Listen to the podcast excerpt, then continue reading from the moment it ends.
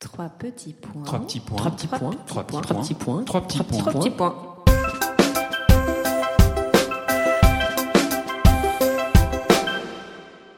Trois petits points est un podcast dédié à la littérature, aux passionnés de lecture, ceux qui détestent finir un livre, qui rechignent à le fermer et surtout, surtout qui pleurent à l'idée de quitter les personnages avec qui ils viennent de passer du temps et se sont attachés. Bonjour chers auditeurs et lecteurs, ravi de vous retrouver avec Julie pour ce nouvel épisode de Trois petits points en très bonne compagnie, puisque nous sommes avec Amanda Stairs, dont le dernier roman au sublime titre Lettre d'amour sans le dire est un véritable succès en librairie. Bonjour Amanda. Bonjour. Bonjour. Amanda, tu signes ici un roman d'une douceur infinie. C'est donc une lettre écrite par une femme très seule, isolée même. Elle écrit à un homme dont on comprend que c'est son masseur et qu'il est japonais. Est-ce que tu pourrais nous dire pourquoi elle lui écrit cette longue et belle lettre? Elle lui écrit cette lettre après une année de massage et elle a fait connaissance avec lui euh, à travers le corps et presque pas le corps puisque ce sont des massages shiatsu donc à travers euh, la pudeur d'un pyjama qui euh, la protège. Mais contrairement à ce qu'on a l'habitude de penser dans nos sociétés occidentales il y a dans ce rapport en fait une façon de faire connaissance de comprendre l'autre et euh, elle se réincarne euh, au sens propre puisqu'elle retrouve son corps et elle retrouve ses sensations sous les mains de cet homme quand elle pousse la porte pour la première fois de ce salon de thé dans lequel il y a une salle de massage, elle vient ici par hasard pour s'abriter et le destin la met sur euh, la route de cet homme qui ne parle pas français. Et donc, euh, il va lui falloir un an pour apprendre le japonais. Et au bout d'une année, elle lui écrit cette lettre. Alors donc, elle, c'est Alice. Elle traverse une période difficile. Elle est à l'aube de la cinquantaine. Elle est seule. Sa fille l'a forcée à quitter le Nord pour s'installer à Paris, mais elle est très distante. Sa fille la rejette même, on peut dire. C'est d'une tristesse infinie. Je voulais savoir un peu comment tu as façonné ton héroïne. Comment tu l'as imaginé cette femme? En fait, c'est une anti-héroïne même. Je pense que c'est une, héroïne dans le sens où elle porte de l'espoir et elle va vers la lumière, mais elle part effectivement avec de lourdes charges aux pieds, des lestes qui l'empêchent de vivre, qui l'empêchent d'être elle-même. Que c'est sans doute ce que je sais faire le mieux, fabriquer des blessures euh, d'enfance, d'adolescence qui font qu'un personnage euh, a l'air réel et créer des traumas qui empêchent de vivre. Euh, ce que j'ai fait dans Les Promesses, par exemple, ou même dans Le Vieux Juif Blonde, c'est toujours une des choses qui font que j'arrive à inventer un personnage qui a l'air d'exister. Et en fait, en fille de de psy freudien, bah, je pense que euh, il y a une, une, première partie qui se joue dans la toute petite enfance, et ensuite euh, des traces qui restent comme des cicatrices sous la peau et qui vont faire qu'elle vit d'une certaine façon, et en l'occurrence là, qu'elle est plus capable de vivre ou qu'elle vit entre parenthèses dans une sorte de confort qui est en réalité une mort précoce puisqu'elle ne prend plus le risque ni d'être heureuse ni d'être malheureuse du coup. Elle s'efface totalement. Dans ton livre, il y a toute une réflexion sur le corps. Est-ce que tu peux nous raconter comment Alice renaît à la vie à travers son corps, en fait? J'avais l'envie de passer par autre chose que par de la réflexion. Et c'était intéressant déjà comme écrivain de passer par un vecteur qu'on utilise moins, qui est souvent euh, méprisé, l'intellect euh, en France, mais euh, aussi en Europe, on va dire que c'est toujours associé à un rejet du corps presque. C'est pour moi qui vis aux États-Unis maintenant, c'est assez amusant de regarder la différence où on voit qu'aux États-Unis, on peut rentrer dans une grande université parce qu'on est bon en sport, alors que dans les sociétés européennes, si on est bon en sport, on est tout de suite euh, suspecté d'être idiot. Et euh, ce mépris du corps qui est très étonnant puisque les philosophes euh, ont toujours célébré le corps et on vient pas d'un monde qui le dénigrait. Ça a été complètement transformé dans les sociétés judéo-chrétiennes qui nous ont ensuite façonnés et qui nous ont non seulement empêché de le célébrer, mais qui nous ont aussi emprisonnés dans une image de corps coupable, de corps honteux. Et c'était important pour moi d'exprimer le désir féminin. On disait tout à l'heure que c'était une héroïne qui avait pas encore 50 ans. Et c'était important de me dire, à un âge où justement, a priori, elle, elle aura plus d'enfants, donc à un âge où on accepte qu'elle est pas là pour procréer et que si elle désire un homme, c'est purement du désir sexuel et qu'on n'en parle pas. Euh, c'est un peu honteux le désir chez les femmes, encore plus quand il est pas lié à un désir d'enfant. Je trouvais ça important de souligner, de le célébrer, et c'est venu par une expérience qui avait pas complètement à voir avec ça, mais quand même où j'étais moi à New York après euh, l'écriture du livre que j'ai fait sur euh, la tuerie de Newtown, où j'étais en train de faire des recherches sur les armes aux États-Unis et je venais euh, d'enquêter sur la mort de 25 enfants dans une école paternelle. Donc mon corps était complètement endolori, mais je le sentais même plus tellement j'étais dans mes pensées. Et euh, juste avant de prendre l'avion, j'étais dans un, petit euh, boui-boui où il faisait les zooms pour essayer de redevenir euh, un peu plus légère. Et il y a une, une dame chinoise qui m'a fait un massage des épaules sans que je demande rien. Et c'était un retour à la vie. Et d'abord, je me suis dit, ah là là, j'ai mal. Et c'est mon corps qui m'a aussi dit à quel point l'expérience que je venais de vivre était traumatisante. Et en même temps, il est passé par la fenêtre une dame d'un certain âge que j'ai vu passer euh, un peu la tête baissée dans ses pensées. Je me suis dit, est-ce qu'il y a un jour où on nous touche plus, on nous désire plus, où le corps est nié? Et j'ai vraiment eu à ce moment-là l'éclair du livre. Il, était présent. Je me suis dit, il est là, c'est là. Il faut que je raconte cette histoire-là. Et puis ça restait dans un coin de, de ma tête. J'en ai parlé euh, à mon éditeur à ce moment-là, puis ensuite c'est revenu. Donc cet homme, ce masseur qui la touche dans tous les sens du terme, à la fois euh, physiquement et moralement, elle se sent très proche de lui parce qu'il a touché sa peau, enfin pas sa peau mais à travers le vêtement. Et pourtant, on sent une énorme distance puisqu'elle démarre sa lettre en l'appelant monsieur. Est-ce que tu peux euh, nous expliquer cette distance-là? C'est comme le tissu qui sépare euh, les peaux dans un massage shiatsu. Je pense que c'est encore plus fort parce qu'il y a cette pudeur, il y a ce voile et je pense que c'est toujours plus séduisant une femme habillée que nue, une femme qui suggère en fait. Et dans la distance, dans le monsieur, il y a non seulement une marque de respect, mais la peur aussi de ce qu'elle va lui annoncer. C'est une femme euh, pudique, c'est une femme en retenue. Je trouvais ça joli justement de parler du corps dans un monde où, euh, on est dans, une indécence parfois, l'impudeur approche des sphères qui, moi, me dérangent pas euh, moralement, mais me dérangent dans le sens où j'ai l'impression que le désir n'est pas là, qu'il est justement dans quelque chose de plus subtil. Et j'ai donc euh, créé un langage très pudique, proche aussi de la culture japonaise où on, on rit pas euh, aux éclats, on cache. C'est la distance culturelle aussi. On, cache son visage dans, la main. On est. Euh, j'ai écrit la lettre comme si elle était écrite en japonais. C'est comme si vous lisiez une traduction. Au Japon, on dirait jamais. Euh, elle aurait pas commencé par mon amour, qui existe d'ailleurs pas, mais elle aurait, voilà, elle aurait commencé par cette chose un peu en retenue, délicate elle apprend à parler sa langue et à s'adresser à lui avec euh, ses propres avec moyens. Ses codes. Et puis surtout, ils se sont dit quatre mots. En fait, donc quand elle écrit la lettre, elle ne s'autorise pas la proximité qu'elle a quand elle est sous la forme d'un massage. Je vais lire un petit passage qu'on trouve très beau, Alix et moi. C'est d'ailleurs celui qui est aussi en quatrième de couverture. On m'a dit qu'au Japon, les gens qui s'aimaient ne se le déclaraient pas, qu'on évoquait l'état amoureux comme une chose qui dépasse les êtres, les enveloppe, les révèle, les broies. On ne dit pas je t'aime, mais il y a de l'amour, comme il y a du soleil. Je ne sais pas si vous aimerez me revoir ou m'écrire. Il y a mon nom et mon adresse au dos de cette enveloppe et toute ma vie à l'intérieur. Je suis prête à ce que vous ne vouliez rien en faire. J'espère pourtant que vous comprendrez ce que je ne vous dis pas on a l'impression d'entendre Alice avec une petite voix toute douce. Et surtout je trouve ça mais je sais pas c'est tellement précis et on, imagine tout en fait euh, qu'on ne dit pas on a euh. l'impression d'être en face d'elle en fait. Oui et puis c'est tellement beau parce que c'est vrai qu'on écrit une lettre il y a aussi ce qu'on lit entre les lignes en fait. Et dans la parole aussi il y a la force du silence. Je pense que les gens qui s'expriment bien, les grands orateurs sont des gens qui savent marquer les silences autant que les mots et qui savent choisir les non-dits dans les familles, les silences font souvent plus de bruit que ce qui est dit. Et j'ai eu la chance de tourner avec des grands acteurs et je sais que la force de leur silence est très très importante. C'est celle qui fait la force de leur caractère et je sais qu'ils les placent toujours dans des moments inattendus et, et pourtant extrêmement vrais. Alors on te suit depuis ma place sur la photo, euh, Chicken Street, Dans mes yeux ou Les Terres Saintes, pour ne citer que quelques-uns de tes livres. Et tu arrives toujours à nous emmener dans des univers ultra différents. Et ça, c'est vraiment très agréable en tant que euh, lecteur. Euh, des univers qui sont personnels ou non, en fait, on ne sait pas vraiment. Pourquoi est-ce que tu as choisi le Japon cette fois?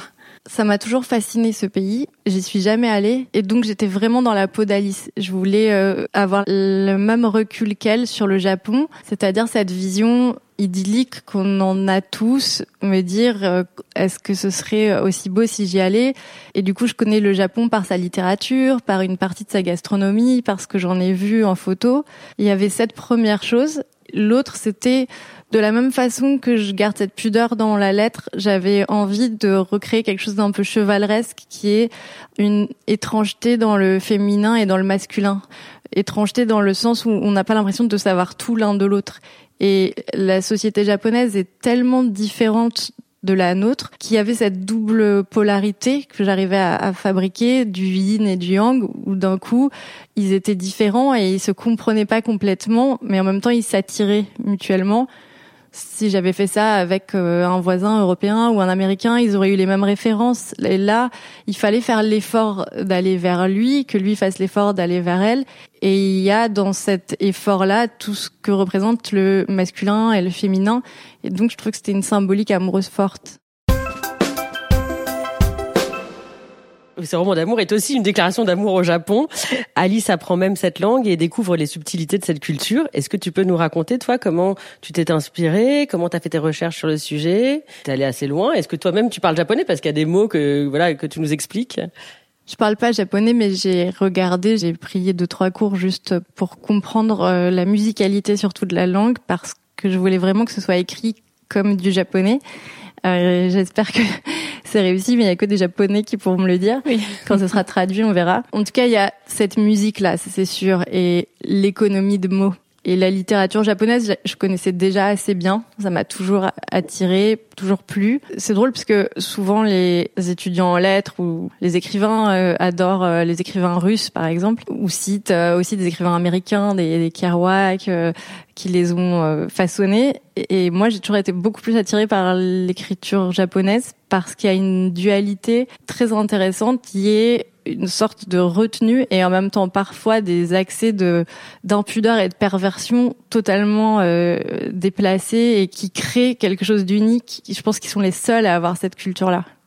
Comme la grenouille rentrée au foyer. Enfin, et en plus, il y a plusieurs euh, sens et quand tu le comprends pas au départ, enfin, en tout cas, ça peut prendre des sens différents euh, au fur et à mesure de ta lettre, en fait. Oui, il y a plein d'allégories, mais surtout, je pense qu'on a tous une image du Japon et c'est vrai que c'est cerisiers en fleurs qui sont sur la couverture, mais cette image du cerisier en fleurs, de ces allées de cerisiers, de ces temples, et en même temps de ces marchés pleins de monde. De... Il y a quelque chose de très intéressant dans un monde uniformisé, de se dire cette île a su garder ses particularités et sa différence. Très forte, oui. Alors moi, je pourrais pas dire si euh, c'est conforme à la façon d'écrire des Japonais, mais en tout cas, je trouve que ton écriture est très sobre et très juste et, et très délicate. C'est un mot qui s'impose quand on lit euh, ton roman. Après tous les romans, les scénarios, les pièces de théâtre que tu as écrits, est-ce que tu as le sentiment que ton style a évolué? Un style, je pense que ça nous dépasse. On en a ou pas, d'ailleurs. Qu'il y a des gens qui, qui peuvent euh, se battre toute leur vie et travailler et puis ça vient pas. Donc mon style, non mais on apprend à écrire qu'en écrivant. Plus on écrit, mieux on écrit. Oui. Et il y a aussi une chose qui s'est produite, c'est que j'ai pas écrit de livre depuis cinq ans. J'ai pas sorti de livre depuis cinq ans, pour être exact. Et j'avais sorti un livre par an depuis mes 23 ans et même plus. Donc j'avais une sorte de rythme effréné mais pas dans une boulimie artificielle, seulement parce que j'essayais d'écrire un roman qui allait me compléter. Je me disais, ça y est, j'ai écrit un roman qui me plaît assez pour que je sois apaisée. Et ça a été les promesses. Quand j'ai écrit les promesses, j'ai su que j'avais écrit le livre que je voulais écrire et j'avais plus besoin de chercher de validation je pense même plutôt auprès de moi-même. Moi, j'étais contente de mon livre. Je sais qu'il y a plein de jolies choses dans mes autres livres et que euh, c'est comme des marches qui m'ont fait arriver jusqu'aux promesses. Mais quand j'ai écrit celui-là, je me suis dit bon, ça y est, tu peux un tout petit peu te reposer. Puis j'ai fait des films en plus, donc j'avais pas beaucoup de temps. J'ai commencé un autre livre qui, est en deux volumes, qui est celui qui viendra après. Celui-ci s'est imposé, mais du coup j'ai écrit de façon totalement différente. D'abord parce que j'avais plus la même urgence de prouver quelque chose et aussi parce que je pense que je m'étais débarrassée d'une partie de moi-même et qu'il y avait plus rien d'autobiographique, il y avait juste une envie de faire plaisir au lecteur et c'est un livre c'est un peu dur à exprimer mais très proche d'une démarche presque chrétienne. J'avais envie de faire du bien aux gens. J'ai écrit un livre en me disant je vais donner de l'espoir à plein de femmes. Je pense que je vais leur remettre euh, une écharpe autour du cou. Il y avait vraiment cette envie-là de dire ça peut arriver, et sûrement aussi pour euh, me laisser y croire aussi. Il y a une part de ça tout le temps. Même si l'héroïne ne me ressemble pas, ses émotions sont proches de moi euh, et j'ai de l'amour pour elle. Donc il y a, il y a quelque chose de presque de l'ordre d'une sororité. Et je pense que c'est un vrai livre de femme. Oui, il y a une vraie tendresse. On sent enveloppé. Ouais. Est-ce qu'on peut dire aussi, parce qu'avec Alix, on se disait ça en arrivant, en fait, tu nous impressionnes beaucoup. Comment tu fais euh, des enfants, euh, des boîtes? Alors apparemment, tu as même une boîte de biscuits chinois, euh, autant de livres. Comment tu fais pour faire autant de choses, être aussi créative et en effet être réalisatrice, scénariste, écrire des livres? C'est quoi t'écris Tu, te, tu quoi dors ton pas? secret? Tu dors pas? Tu dors pas Je dors pas beaucoup, ça c'est sûr. Je travaille beaucoup. Je suis très dévouée à, à mon travail et surtout, en fait, je suis toujours sidérée de pouvoir faire ça. C'est-à-dire que en même temps, je voyais pas ma vie autrement. J'ai jamais pensé que j'allais faire autre chose, mais je sais pas faire autre chose d'ailleurs. Mais je suis toujours euh, fascinée de gagner ma vie en faisant ce que j'aime. Et, même si c'est dur, il y a 80% de jeu pour moi.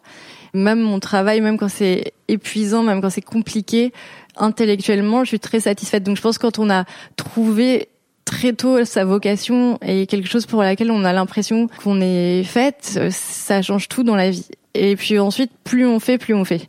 Les moments où j'ai une chose à faire, je me noie dans un verre d'eau, alors que quand j'ai 50 choses à faire, j'y arrive. Donc c'est plus un truc d'organisation. Après, euh, je peux être caractériel, viens de engueuler mon assistante pour un truc idiot. Euh, je suis parce que je suis je suis hyper exigeante avec moi-même, mais du coup aussi avec les gens qui m'entourent. Et c'est euh, des rythmes de travail très soutenus, ouais. T'écris toute la journée Enfin, est-ce que t'as des rituels d'écriture Pas du tout. J'écris très peu en fait, mais j'écris très efficacement. Tu vas commencer à nous énerver. non, parce que euh, tu te relis quand même. on, se, on, se, trompe quand on pense que, en fait, on travaille tout le temps, même quand on n'écrit pas. Quand on est écrivain, marcher dans la rue, c'est un travail. Regarder des gens à la table à côté. Donc j'écris tout le temps, mais en réalité, l'écriture pure quand j'ai un script à rendre et tout ça, oui, je peux m'y mettre en me disant bon, je, je travaille 3 4 heures de suite, enfin, je me le dis même pas, je m'assieds puis je me rends compte que 5 heures sont passées, mais sur les romans, c'est très particulier et je vais écrire j'écris sur des carnets donc je peux pas vous dire exactement en format de je veux dire je vais écrire peut-être trois pages de livre, on va dire en une demi-heure ou en 20 minutes, mais il y aura rien à jeter. Il y aura peut-être un truc à changer. C'est très soutenu, c'est hyper intense. Je suis épuisée quand j'ai fini, mais peut-être parfois il faut que je dorme 40 minutes après avoir écrit euh, une heure, mais c'est une heure euh, utile en fait. Et j'arrive surtout à rentrer tout de suite dans une concentration. J'ai pas besoin de regarder ma feuille pendant 8 heures en me disant euh, je suis appelée par le livre, j'écris, puis après je suis rincée et euh, j'arrête. Mais c'est particulier, chaque auteur a sa façon de faire. J'ai parlé avec des milliers d'écrivains et tous mes amis écrivains font à leur façon. C'est très intime l'écriture. C'est pour ça qu'on adore euh, poser la question, justement. Moi aussi, dans ce livre, ce qui m'a beaucoup plu, c'est le format, puisqu'en fait, finalement, c'est qu'une lettre. Mm-hmm. Comment tu as eu cette idée? Parce que tu racontes la vie, c'est une lettre qui raconte la vie d'Alice, en fait. J'avais déjà abordé le roman épistolaire, mais c'était des lettres qui se répondaient, donc c'est complètement différent avec les Terres Saintes. Mais surtout, j'ai toujours écrit des lettres. J'écris des lettres à mes amis, j'écris des lettres à ma famille. Ça fait partie de moi d'écrire des lettres. Et on m'a souvent demandé d'écrire des lettres, pas en mon nom. J'ai fait beaucoup Cyrano beaucoup. Mais maintenant, on me demande souvent d'écrire des SMS que je fais moins volontiers, mais ça m'arrive. De... Ça, c'est un bon métier, ça. ouais. D'ailleurs, je vais devoir commencer à demander euh, une facturation parce que je suis au supermarché en train de prendre des trucs et je dis bon bah écrit euh, cher. Euh, je suis en train de, de dicter des, lettres d'amour. Ouais. Du, du ouais, ouais, ouais. Et le truc le plus bah drôle que j'ai fait, c'est que j'ai écrit à une copine et un copain se sont écrits mutuellement et ils m'ont demandé les deux d'écrire. Donc je me suis répondu toute seule ah, et ils le savaient pas. Il faut faire ça, il faut écrire un livre.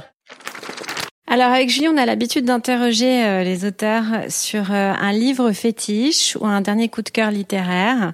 Euh, voilà, la première chose qui te passe par la tête, le premier livre qui te passe par la tête plutôt.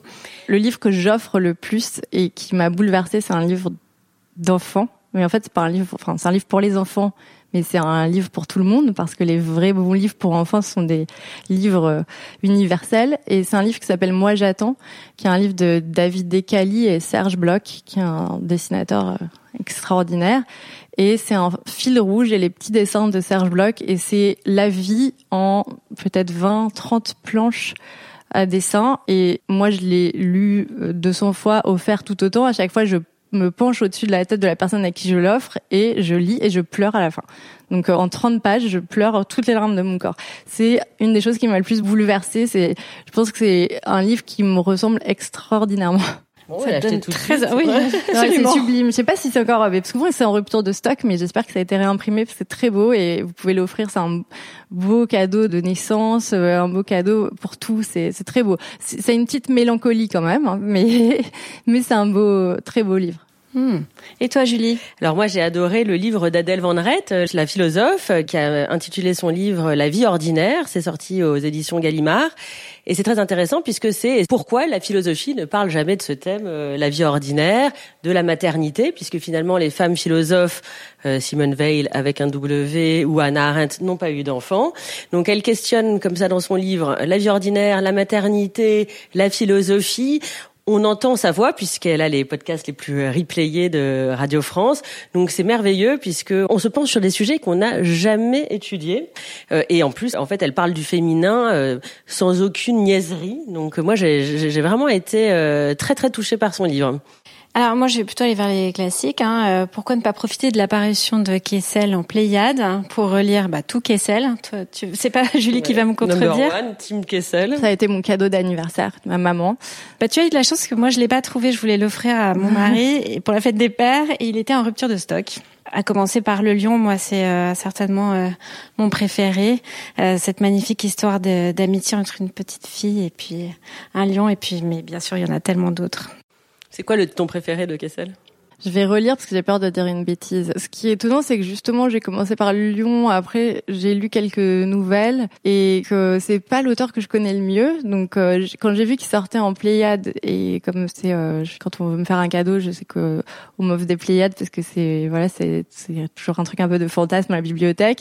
J'ai dit à ma mère, oh là là, j'aimerais vraiment euh, les avoir et je pense que je vais du coup me replonger devant Kessel, enfin même même me plonger parce que j'avoue que c'est pas l'auteur que je connais le mieux. Les mains du miracle, moi. Je... Euh, j'adore. Je, l'ai pas lu. Extraordinaire. Je te le conseille vivement. Merci. Très beau titre. tout un programme. Voilà. Et eh bien, merci beaucoup, Amanda. Et encore, euh, merci pour ce livre euh, tout doux et délicat. Magnifique. Merci à vous. Vraiment. Merci. À très vite pour un nouveau trois petits points.